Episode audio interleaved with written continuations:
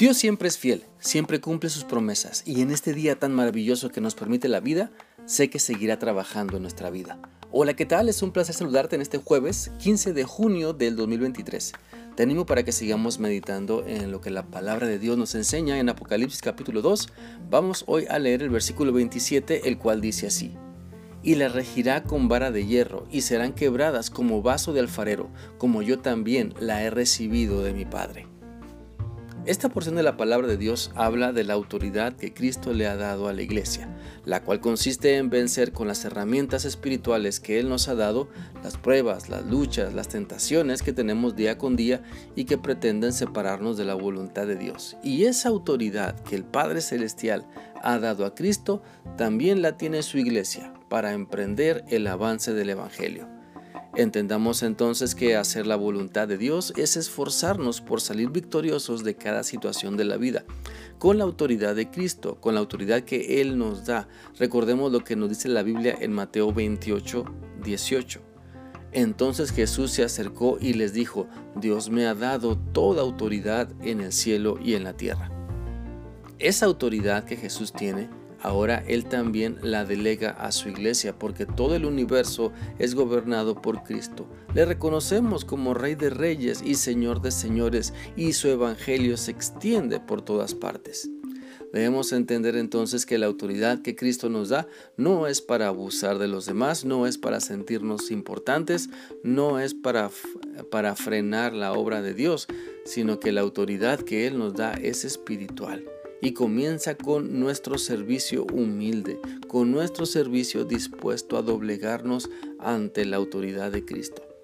Por lo tanto, usemos la autoridad que Cristo nos da para que su evangelio avance, para que más personas sean liberadas de la opresión del enemigo, para que más personas puedan entender que Cristo les ama tanto que dio su vida por ellos, para que entiendan que Cristo tiene un plan maravilloso para sus vidas donde pueden disfrutar una vida plena poniendo en práctica las enseñanzas que nuestro Señor Jesucristo y Salvador nos da.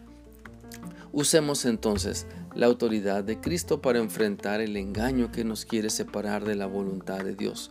Usemos la autoridad de Cristo para no dejarnos seducir por las pasiones que quieren dominar nuestra mente. Usemos la autoridad de Cristo para ir a la Escritura y no ser engañados por falsas enseñanzas. Por eso la autoridad de Cristo la, la podemos ejercer en nuestra vida cuando nos rendimos totalmente a Él, cuando entendemos que Dios tiene la razón, cuando doblamos nuestras manos ante Él y le decimos, hágase tu voluntad, Señor. Nuestra rendición desata el poder y la autoridad que Cristo quiere que ejerzamos. La Biblia dice en Romanos 14, 17 lo siguiente. En el reino de Dios la comida y la bebida no son importantes. El reino de Dios tiene que ver con agradarle a Él y con la paz y la felicidad que trae el Espíritu Santo.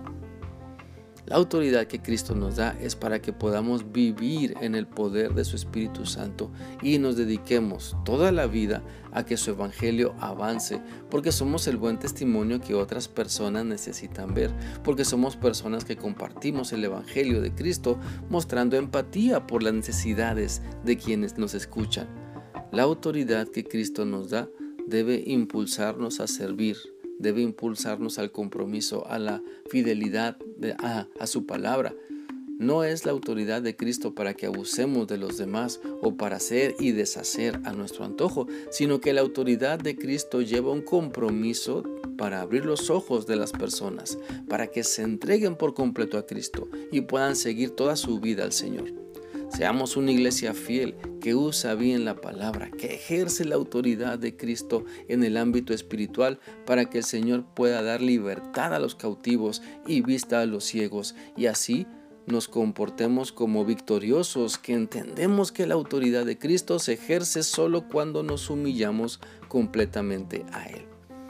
Espero que esta reflexión sea útil para ti y permitas y que permitas que la autoridad de Cristo fluya en ti porque has reconocido que su voluntad debe hacerse primero en tu vida. Que sigas teniendo un bendecido día.